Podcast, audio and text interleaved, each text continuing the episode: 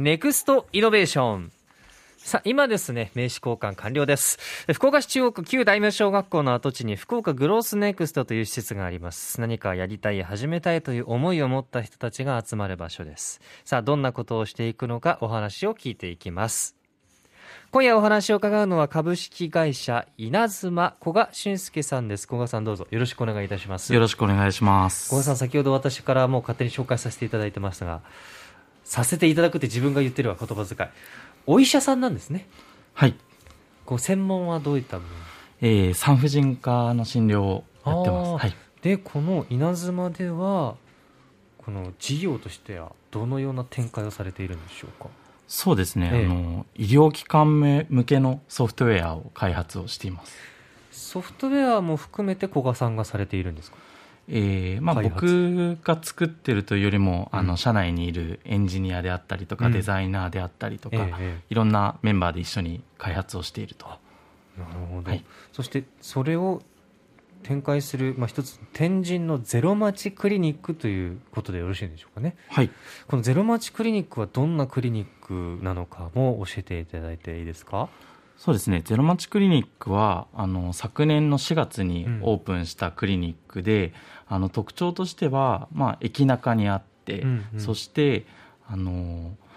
例えば、決済、あの、はい。お支払いがえ現金じゃなくて、キャッシュレス決済に広く対応していたりとか、うんうん。あとは、あの、まあ、予約をして、はい。えー行くと、事前に例えばクレジットカード登録したりもできるんですけれども、うんうん。それをするとあの診療から帰るまでっていうのはこうそこで決済をせずに後で後払い決済みたいなのができたりとかそういったちょっとスマートな変わったクリニックです。そのスマートな形にしようと思った経緯であったりうんうん。この社会的背景はあったんでしょうか？そうですね。あのもともと大学時代にですね、あの IT の会社を立ち上げたことがあってですね、あのそんな中で IT 業界でこう仕事をしている中であの、まあ、いろんなユーザー体験っていうのがはい。すごくスマートですよね、IT の世界って。うんはい。で一方でじゃあ医者になってですねええ。働き始めた時に、あのすごくなんていうかなまあ、ユーザー体験が気持ちいいっていうよりもちょっとこうもうちょっとこうどこかもどかしいようなことがすごく多くて何かもっとスマートにできないかなっていうような思いいがきっかけにあります。大学時代その IT をされてお医者さんで最初からやりたかったのはお医者さんですか？IT ですか？どちらですか？えっとですね、えとても難しい質問なんですけどしい質問なんですか？あの医療っていうフィールドで仕事をしたいなっていうのは漠然とずっと思っていてた。はい。ただあの1対1でこう人と向き合って、うん。あの医療行為というかですねはい。診療していくっていうようなことが最初にこうイメージとして強くあったわけではなくて漠然と何か医療の仕事をしたいなっていうようなくらいであうん。の過ごしてました。うんまあ、そこからそういった気持ちのところから今以前のその過去の経験とが合致した形になってるわけですよね。今のこの業態っていうのは IT であったりとかが、そうですね、うん。その稲妻という会社ではソフトウェアどんなものを開発しているのかというところも知りたいんですが。そうですね、うん。あのまあ、実際、今作ってるものとしては、あのゼロマッチクリニックはさっきあのご紹介した通り、はい。分かりやすいかなと思うんですけれども、実際にクリニックを受診するときに使う、まあ、予約であったりとか、えー受診したときにする受付、うんうん。そして最後の決済っていうところまでを一連、そのえーソフトウェアで完結できるようなものっていうのを作っているっていう形になってます。やっぱりそれを扱うという意味では、患者さんの層って若い方が多いとかあるんですか？どうですか？よく聞かれるんですけど、うんうん。あの実際そのもちろん20代とかうん。30代の方は非常にあの天神という町の土地柄もあの非常に多く来られるんですが、ええ。あの上はですね80代の方であったりとか、えー70代60代であってもあの広くあの年齢関係なく来られるかなというような印象です。うん。本当に天神のど真ん中なんですよね。そうですね、ええ。はい。場所具体的にはどういうところなのか、えーっと大画面っていうとわ大画面とかあとは西鉄の定期券売り場っていうのは分かりやすい場所かなと思うんですけど、あれはのちょうど上あになります。本当上がってすぐ地下鉄から上がってもすぐだし。そうですね。あそれはもう高齢の方でも一番助かるパターンと言ったら変ですけどもすぐに行ける場所でもありますし。そうですね、うん、目につく場所っていうところですよね。うん。あのその医療としてはご自身の担当がすみません何でしたかね。産婦人科。産婦人科、はい、今その分野でのこう医療の面での課題とかっていうのは何か感じる部分ありますですね。産婦人科医療ですか、うん、まあとか女性、ね、すごくこう広い、うん、あの目線で見たときにやっぱりあの若い女性の健康っていうところにはやっぱり強い関心というか問題意識を持ってはいます、うんうんうん、今特にねこのコロナであったりとか、うん、その健康に対して考えることが多いと思いますけどこういったコロナの対応というのもされてるんですか？そうですね、うん、ワクチンであったりとか、うん、あの実際にこうコロナの、えー、検査をしたりとかっていうのをどちらもやっております、えー、そのまあワクチンもいろんな流れがあるじゃないですか、はい、この2年間ドタドタっといろんな形で行われてきましたけどそういう大変さっていうのも当然実感されていますよね。そうですね、どんなところがっていうのは言える範囲でありますか？うん。まあ一つもう本当にコロナに振り回された、えー、1年だったのかなとは思うんですけれども、もちろんワクチン一つ取っても予約であったりとか、その後の事務手続きであったりっていうのももちろん大変ですし、えー、一方でそのコロナの感染者が増えればやっぱりあの受診する方が減ったりだとか、うんうん、あとはそのすごい発熱の方が増えたりとかですね、うん、あのそういった波っていうのを常に感じながら過ごしているっていう感じですね、うん。なかなかこう医療現場でお勤めの方にこういうリアルな話を聞くことってないので少し聞きたいんですけどやっぱりその PCR とか今増えれば増えるほどそれを元にして診療に当たられる皆さんは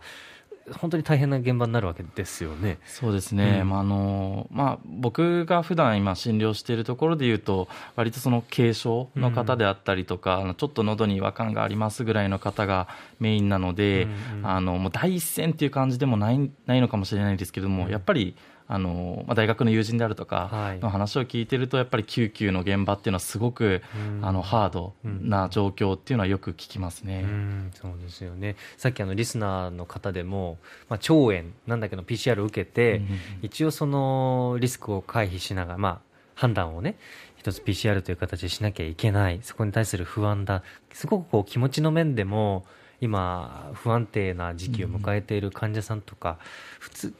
今までの一般的な病気であったとしても捉え方が違うからサポートのする側としても言葉遣いであったり、フォローの仕方が大変な部分ありそうですね。そうですね、うん、本当にそれこそその皆さんご自身が感染されただけでやっぱり終わらずに、例えばお子さんのことを気にされたりだとか、同居の家族の方を気にされたりであるとか、やっぱりこうちょっと周りの方も含めてすごくいろんなことを気にしないといけないっていうのはよく聞きますね、うんうん。まあ、その中でアクセスもしやすくてスマートな、まあ、そのゼロマッチクリニック、い、ろんな仕組みがあってそういうところを駆使しながら古賀さんとしてはどんな医療になっていけばいいどんな社会にという思いは掲げてありますか？そうですね、まあ、コロナでだいぶ予定が狂ったのはかなり 実は。当初の予定はあれば、なんかあれば聞かせていただいて。そうですね、もともとはその病院がない世界になるといいなっていうのを実は思っていて、はい、でやっぱりこう病気になって初めて病院に行くのではなくてもうちょっとこうその一歩手前っていうところが拾えるようなあの気軽にかかれるようなクリニックっていうのがすごくたくさんあるといいなっていうところで実は駅中のそういったスマートなクリニックっていうところを始めたんですよねもともと。一歩手前っていうのは例えばどういう時に来てほしいっていう思いだったんですか？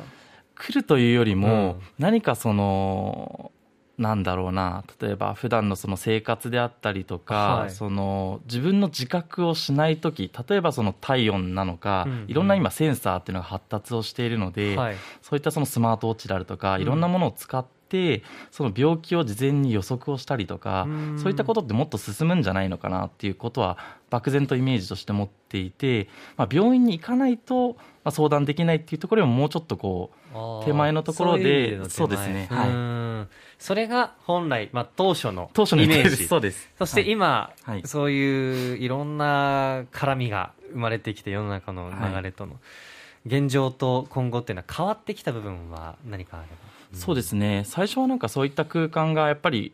なんか気軽にかかれるクリニックみたいなのが、あの、まあ、街の、街中にあるコンビニエンスストアみたいに、すごくこう、あの人、人通りが多いところにこう、ポツポツあったらいいな、みたいなイメージを持ってたんですけれども、やっぱりこうコロナになって実際にその対面診療っていうよりも、まあ、オンラインであったりとか、うんうん、いろんなそのコミュニケーションの形っていうのはすごくあの、まあ、ポジティブに考えると進んだと思うんですよね。うんうんうん、そんな中で、まあ、今ちょっと考えてるのはそれこそ例えば電話ボックスみたいな、はい、えー、医療機関と、まあ、そこをつなぐような、えー、ものを例えば駅駅にこうスポットをたくさん置いて、ええ、病院に行くのではなくて例えばそこと医療機関をつないで診療が受けられてそこで例えば処方箋が出てとかなんかそういったこととかができるとすごくもうちょっとこうなんなんていうかなハードルの低い医療が進んだりとかっていうのはなんか面白そうだなとか思ったりしてます。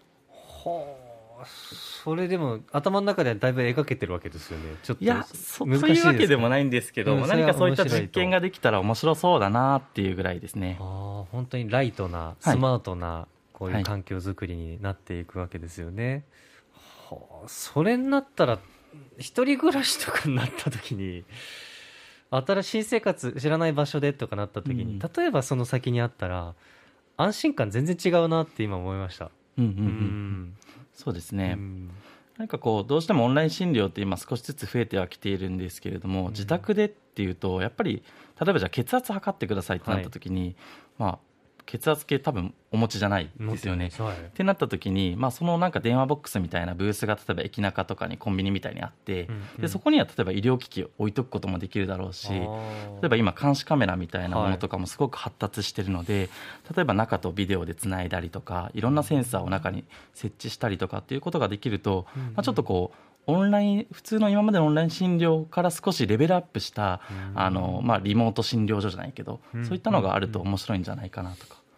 いったことはちょっと考えてます。コンビニっていうようなあのワードも出てますしゼロマッチクリニックは診療時間というのはどれぐらいその中央でやってらっしゃるんでしょう？天神の真ん中で、えー、朝9時から夜9時まで基本的にはやっております、えー、これも一般より長いですよね。きっとなんかイメージ的にそうですね。あのやっぱり一番はそのかかりやすさハードルの低さっていうところを意識していることもあって、うんうん。うん、多くの医療機関がやってない時に逆にやろうみたいな発想でやってます。はい、なるほど。まあ9時っていう時間はこういろんな社会状況によって変わったりはするんですそうですね、うん、まん延防止であったりとか、はい、緊急事態宣言下では、えー、8時まで、夜8時までにしてます、あそうなんですね、まあ、その分、対応に当たられることも増える中で、今日は出演していただいたわけですけれども、もう本当にパッと立ち寄れる、本当にある意味、気楽にという感覚になれるのかなと思いましたし、ゼロマッチクリニック大画面のそばということで覚えていただければというふうに思います。株式会社稲妻の古賀俊介さんに今日は登場いただきました。古賀さんどうもありがとうございました。ありがとうございました。